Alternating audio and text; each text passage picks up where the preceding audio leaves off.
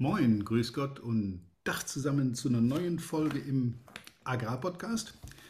Heute mit dem Titel Bist du ein Erklärbär? Was damit gemeint ist und was das für dich bedeutet im Vertrieb und was das für deine Kunden bedeutet und was das für deine Verkaufsergebnisse bedeutet und was das überhaupt auch für deine ganze Arbeit und vor allen Dingen deine Ergebnisse bedeutet, das erfährst du in der heutigen Folge. Ich wünsche dir viel Spaß dabei. Ja, Erklärbär. Hm.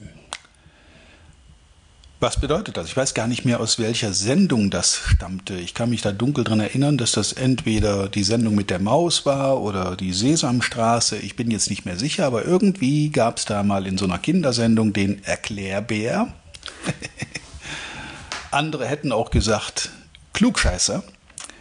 Und damit ist eigentlich schon alles gesagt. Denn viele Verkäufer, die ich kenne und auch so kennenlerne, sind die absoluten Fachgurus in ihren Gebieten. Das Dumme ist nur, dass nicht alle davon diesen Status, den sie in ihren Gebieten haben, dann eben auch in entsprechende Verkaufszahlen oder Umsätze oder Ergebnisse umwandeln können. Sie könnten natürlich umwandeln, aber es ist eher so die Aussage, die mich auch im Training häufiger mal, mit der ich häufiger mal konfrontiert werde. Ich bin Berater, ich bin kein Verkäufer. Ja, da stockt es bei mir dann immer so ein kleines bisschen aufgrund des äh, ja, fragwürdigen Selbstverständnisses dieser Leute. Also mit sinn- und zweckfreier Beratung ist noch niemand wirklich erfolgreich geworden.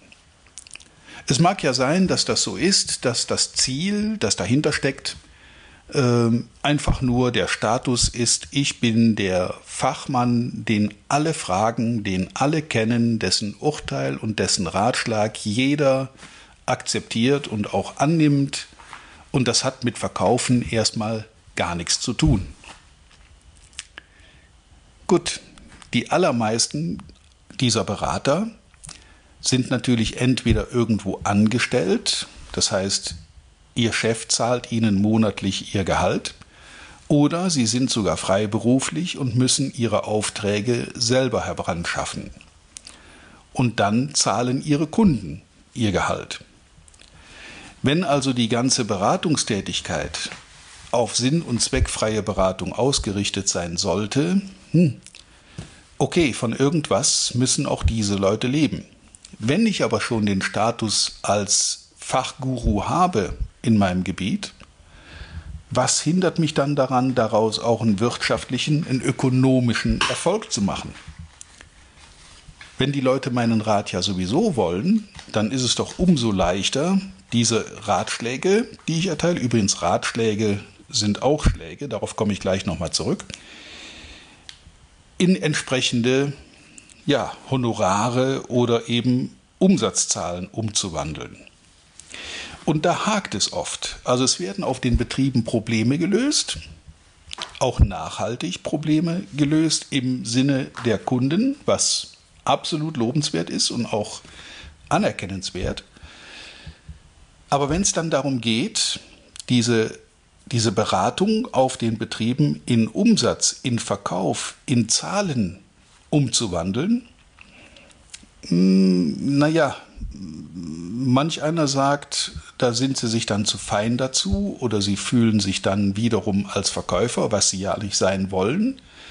Und dann stellt sich natürlich die Frage, wovon bestreiten sie ihren Lebensunterhalt? Also es ist für mich nicht wirklich nachvollziehbar und auch nicht wirklich eingängig, dass ich mir so einen Status erarbeite, zum Teil über Jahre oder sogar Jahrzehnte, und es dann nicht hinkriege, aus diesem Status des gefragten Beraters entsprechend auch Gewinn zu ziehen. Verkaufen hat immer was mit Ausgleich zu tun. Der Kunde gibt Geld, du gibst Leistung oder Produkt oder Unterstützung Und da beißt sich die Katze dann häufig selbst in den Schwanz. Also wenn ich eine tolle Beratung liefere, die auf den Betrieben entsprechend auch Ergebnisse bringt und dem Betrieb mehr Gewinn einbringt, warum bitte soll ich an diesem besseren Ergebnis nicht zumindest partizipieren und da auch meinen Anteil daran haben? Denn die Gewinnsteigerung basiert ja auf meiner Arbeit, auf meiner Dienstleistung. Wie gesagt, Kunde gibt Geld, ich gebe Leistung. Gute Berater schaffen es, diese, diesen Mehrwert für ihre Kunden entsprechend auch in eigenes Einkommen umzusetzen. So ein klein bisschen muss ich dann schon immer grinsen, wenn dann jemand vor mir sitzt, dessen Zahlen nicht so wirklich top sind, der also vielleicht auch selber nicht wirklich zufrieden ist und immer wieder die Diskussion auch mit seinem Arbeitgeber hat. Warum ist da nicht mehr Umsatz drin? Da sind doch viel mehr Kunden in dem Gebiet und du kennst die doch alle und du bist auf allen Betrieben gern gesehen und äh, ja, praktisch wie zu Hause. Warum kaufen die nicht bei uns oder von mir aus auch bei dir direkt? weil dem Berater die Frage nach dem Abschluss, nach dem Auftrag schwerfällt. Er ist in seinem, ja, in, seinem, in seiner Attitüde gefangen und erwartet immer das Gute im Menschen im Hinterkopf dass die Leute aus lauter Dankbarkeit dann natürlich diesen Auftrag bei ihm platzieren, auch wenn sie nicht während oder direkt nach der Beratung einen Auftrag geben, erwartet er, dass die sich ein paar Tage später melden und dann eben die Bestellung aufgeben.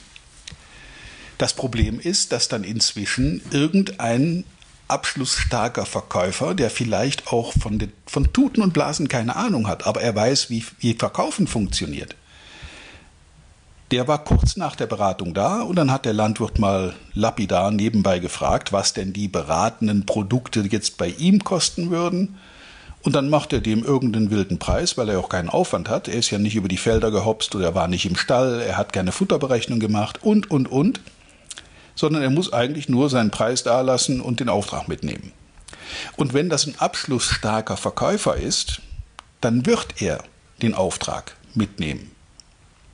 Und dem Kunden wird schon irgendeine Ausrede einfallen, warum er bei seinem äh, geschätzten Berater jetzt den Auftrag nicht platziert hat. Möglicherweise rechnet er ihm die Preisdifferenz vor. Na ja, der war ja auch deutlich günstiger und stell dir mal vor, wie viel Differenz das ist von deinem Preis zu dem Preis. Äh, dafür kann ich ja fast in Urlaub fahren bei meiner Fläche oder bei meiner Viehzahl. Und wenn ich da mit meiner Frau einmal im Jahr in Urlaub fahre, das Geld habe ich jetzt im Einkauf schon gespart wie oft ich diese Sprüche schon gehört habe und wie oft ich mir das auch selber habe sagen lassen müssen. Das geht auf keine Kuhhaut im wahrsten Sinn des Wortes.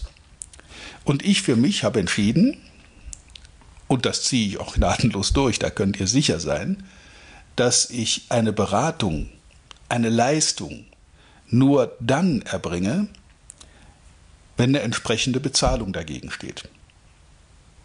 Das heißt nicht, dass ich Leuten keine Gefallen tue und dass ich nicht irgendwo auch mal fünfe gerade sein lasse oder dass ich auch mal sage, komm her, du willst eine kurze, äh, ja, ein kurzes Feedback zu einem Bewerbungsgespräch oder du willst dich darauf vorbereiten, einen Vortrag zu halten für Kunden. Nebenbei überhaupt kein Problem, mache ich gerne.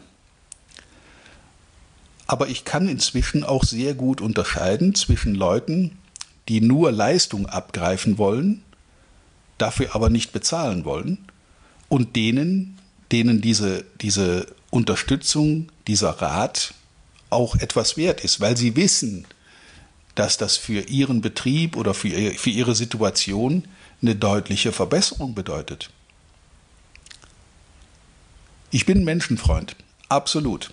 Aber ich bin nicht derjenige, der äh, mit einem Heiligenschein durch die Gegend läuft und äh, kostenlose, gratis Schnupperberatungsgespräche und Aufwände macht. Ähm, nee, Wenn ich tätig werden soll für Kunden, und das schließt übrigens auch schon die Vorbereitung ein, eine Vorbereitung für ein Training fängt bei mir erst an, wenn der Auftrag konkret vorliegt und nicht vorher.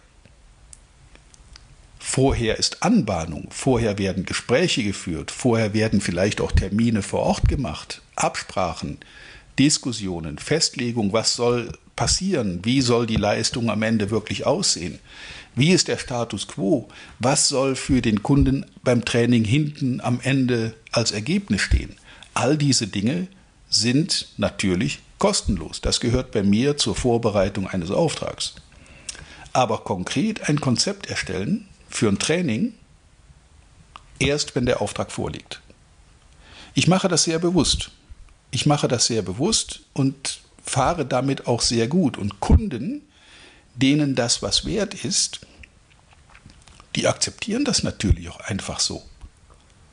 Es kann doch keiner erwarten, dass ich irgendwo auf einen Betrieb fahre, da ein, zwei oder sogar drei Stunden über die Felder renne oder zwei Stunden durch den Stall krieche, ähm, eine Futterberechnung mache, eine, eine, eine, Pflanzenschutzberatung, eine Düngeberatung, eine, eine Saatgutberatung, egal um was es geht. Es kann doch keiner erwarten, dass ich meine Zeit einfach so zur Verfügung stelle. Meine Fahrtkosten, mein Gehalt, mein Einkommen, alles das, was mein Chef bezahlt.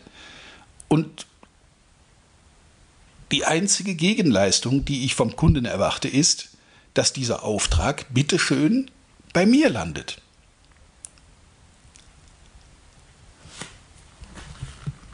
Meine Denke dazu umgedreht, wenn ich ein solcher Beratungsguru bin, auf dessen Rat im Gebiet auch überall Wert gelegt wird, dann fahre ich nur dann auf den Acker oder in den Stall oder auf den Betrieb, wenn vorher klar ist, dass der Auftrag, der sich daraus ergibt, die Pflanzenschutzmittel, das Futtermittel etc., dann gefälligst nach dieser Beratung auch bei mir landet. Wenn du deine Kunden so gut kennst, dass du davon ausgehen kannst und sicher bist, dass diese Aufträge auch wirklich bei dir landen, okay, dann leiste die Beratung und hoffe danach auf den Auftrag. Wenn du nicht sicher bist, berechne vorher und mach erst dann die Beratung. Weil ansonsten macht das keinen Sinn. Wie gesagt, sinn- und zweckfreie Beratung und selbst offizielle Stellen sind ja mittlerweile darauf gekommen, dass Beratungsleistungen auf Betrieben bezahlt werden müssen. Auch jenseits vom normalen Berufsvertretungsbeitrag, den man ohnehin zahlt jedes Jahr, da kommen eben dann noch Kosten obendrauf. Wenn ich eine spezielle, ein spezielles Angebot nutze, bei der äh, Kammer zum Beispiel oder bei anderen Berufsvertretungen, dann kostet das zusätzlich zum Mitgliedsbeitrag die Kunden extra Geld. Und ich finde das auch nicht verwerflich. Ich finde das vollkommen okay, wenn jemand da eine besondere, spezielle Beratung, die auch Stunden in Anspruch nimmt, benötigt, dann bitteschön konkreter Auftrag, Beratung, Rechnung. Tu dir selber den Gefallen und löse dich davon, dass du der Beratungs- oder, oder, oder, oder Fachguru in deinem Gebiet sein musst, um gute Geschäfte zu machen. Das hilft. Wenn du diesen Status erreicht hast, ist das eine sehr gute äh, Basis, um, um auch wirklich gute Geschäfte zu machen. Aber um Geschäft draus zu machen, gehört dazu das Mindset, diese Beratungsleistung auch ökonomisch zu sehen und als, als Dienstleistung zu sehen, als Arbeit, die du leistest und die auch bezahlt werden muss. Bei irgendeinem Vortrag vor einigen, ja, ich glaube, das ist schon zwei oder drei Jahre her, vor Agrarunternehmern habe ich mal gesagt, dass Beratung der neue Rabatt ist. Da ging so ein Raunen durch die Menge, äh, wir müssen Beratung machen. Und dann habe ich die gefragt, wer bezahlt denn diese Beratung? Wenn ich Stunden und möglicherweise tagelang auf Betrieben rumturne und Beratung mache und am Ende nicht den Auftrag kriege, wenigstens den Auftrag kriege, selbst wenn dann bei mir die Produkte etwas teurer sind als bei anderen, ja, dann lasse ich das doch sein. Warum sollte ich das machen? Einfach mal drüber nachdenken und äh, ja, so die eigene Situation einschätzen und vielleicht auch mal so ein, so ein bisschen reflektieren. Wie wirst du im Gebiet gesehen? Wie sehen dich deine Kunden? Wenn du es nicht weißt, frag sie. Man kann das seine Kunden absolut selbst fragen, wie sie die Zusammenarbeit und meine Leistung für ihren Betrieb einschätzen. Okay, das soll es dann jetzt im Sommer mal gewesen sein mit den Ermahnungen. Ähm, ja, die nächste Folge ist noch nicht abgedreht für nächste Woche. Dann es wird wieder ein nettes Thema, möglicherweise ein Interview sein. Da warte ich aber noch auf die Zusage und vorher kann ich das ja natürlich nicht in die Welt posaunen, aber wenn das klappt mit diesem Gespräch, wird das eine sehr lustige Sache. Also freut euch auf die nächsten Folgen. Ich wünsche dir viel, viel Erfolg, viel Spaß beim Reflektieren und natürlich wie immer reiche Ernte. Bis zum nächsten Mal. Vielen Dank, dass du heute wieder dabei warst. Wir hoffen, du hattest genauso viel Spaß wie wir. Wenn dir gefallen hat, was du gerade gehört hast, dann war das erst der Anfang. Denn auf walter-peters.de-termin erhältst du kostenlos und unverbindlich ein Beratungsgespräch mit Walter. In diesem 30-minütigen, völlig kostenfreien Erstgespräch erarbeitet Walter mit dir einen Schritt-für-Schritt-Plan, den du direkt anwenden kannst. Du lernst zum Beispiel, wie du deinen Umsatz innerhalb weniger Wochen deutlich steigerst, wie du mehr Neukunden für dich gewinnst und deine Verkaufsgespräche erfolgreich abschließt. Da Walter immer nur eine begrenzte Zahl von Anfragen bearbeiten kann, warte nicht zu lange. Denn Fakt ist, wer weiterkommen will, braucht einen Experten. Walter hat mit über 40 Jahren im Vertrieb und 15 Jahren als Trainer schon zahlreichen erfolgreichen Unternehmen dabei geholfen, ihre Umsätze massiv zu steigern und Kundenverhandlungen deutlich zu vereinfachen. Wenn du also wissen willst, ob du für ein Erstgespräch in Frage kommst, geh auf walter-peters.de-termin und fülle das Formular aus. Bis zum nächsten Mal bei Erfolgreich im Agrarvertrieb, der Agrarpodcast. Wir wünschen dir reiche Ernte.